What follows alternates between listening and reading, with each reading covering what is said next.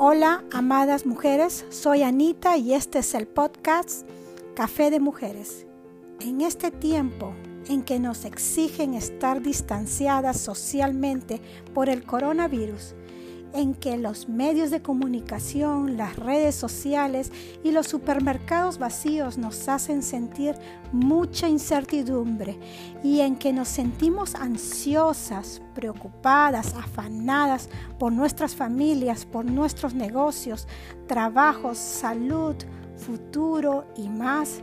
Esperamos que este podcast te ayude a encontrar respuestas paz y esperanza a través de la palabra de Dios, a encontrar respuestas a las emociones que sientes y a desarrollar una relación más íntima con Dios, nuestro Padre Celestial. Es nuestra oración que Él te hable hoy a través de nuestra invitada. Amada amiga, ya que estás lista, sentada en un lugar silencioso, Toma tu Biblia en la mano, al lado de tu café sabroso, y atiende lo que Dios quiere hablar a tu vida. Nuestra invitada hoy es mi amiga Rebeca Espinosa, esposa de pastor plantador en Valparaíso, Chile. Su esposo Gabriel sirve como pastor en la iglesia Pablo Apóstol. Rebeca tiene un corazón para llevar el Evangelio a las generaciones jóvenes y disipular a las damas de su iglesia.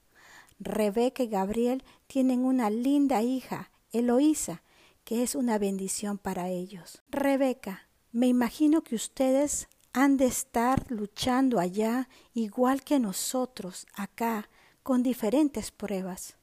¿Nos podrías compartir ¿Cómo podemos luchar contra la ansiedad que sentimos como mujeres en tiempos como estos? Querida hermana, te saludo desde el puerto de Valparaíso, Chile. Nuestra iglesia Pablo Apóstol es pequeña y varios hermanos o conocidos en el último mes han sufrido la pérdida de sus empleos o han bajado sus salarios. Muchos de ellos sostienen a toda una familia con ese ingreso y sabemos que no es un buen tiempo para buscar otro trabajo. Hemos sabido de fallecimientos de familiares de personas que conocemos y existe una sensación de que pronto habrá alguien en nuestra iglesia que se enfermará.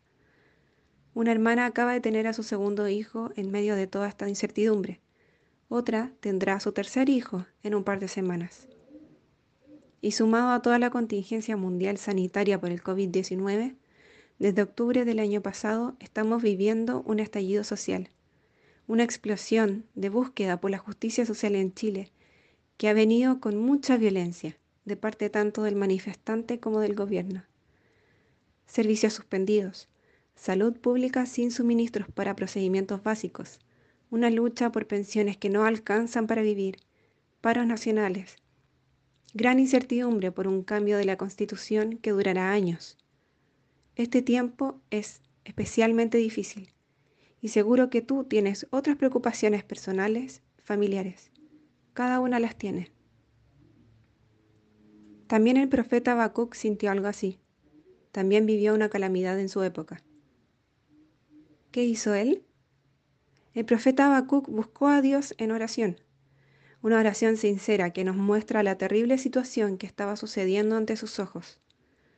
Él clamó a Dios por su pueblo, Habacuc 1.3 dice, ¿Por qué me haces presenciar calamidades?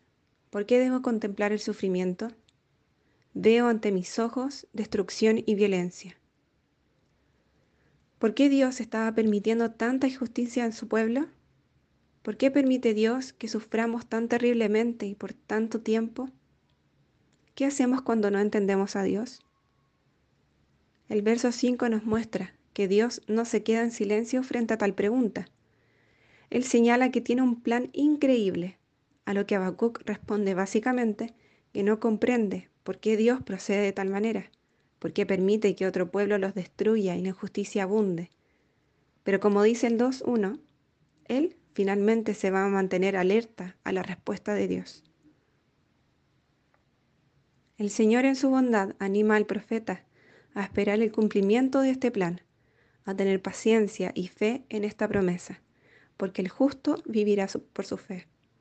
Continúa Dios con una serie de ayes y juicios para los que no esperan en Él, para los que deciden levantar ídolos falsos en estas circunstancias difíciles. Habacuc escucha a Dios atentamente decir que toda la tierra se va a llenar del conocimiento de su gloria. Y responde recordando que sus obras hablan de Él y que aunque los campos no produzcan alimentos, Él va a alegrarse en el Dios que le da la fuerza y libertad. Hermana, es muy probable que tengamos esta pregunta hoy. ¿Hasta cuándo, Dios? No entiendo lo que estás haciendo. ¿Por qué lo haces? En estos días necesitamos recordar la historia del pueblo de Dios hasta hoy. Cuántas calamidades ha permitido Dios. Cuánta persecución ha sufrido la iglesia. Cuánto dolor hemos tenido a causa de catástrofes naturales, de guerras, etc. Pero la tierra sigue llenándose del conocimiento de la gloria de Dios. Él es digno de nuestra confianza. Podemos confiar en su justicia en que está en control de este gran dolor que parece no acabar y que consume nuestros corazones con temor. Somos animadas a esperar en Él, a recordar sus grandes obras, su gran misericordia al proveernos, al protegernos, al estar presente en nuestras vidas, aún en situaciones de injusticia. Su fiel amor perdura. Él responde a nuestro clamor por nuestro pueblo. Esta es la compasión de Dios, como lo dice Isaías 54.8. Luego de habernos dado en el capítulo 53 la profecía sobre aquel que en sufrimiento y bajo injusticia es condenado a sufrir y morir, intercediendo por nosotros ante Dios, nos anima a gritar de alegría. Isaías nos anima porque el amor de Dios es eterno, su compasión es total. En Jesús, el siervo que sufrió injustamente para traer justicia y salvación a los que viven por la fe. En Él vemos la mayor muestra del amor fiel de Dios. Dios no ha olvidado nuestro dolor, lo conoce y quiere que en esta circunstancia no olvidemos su compasión.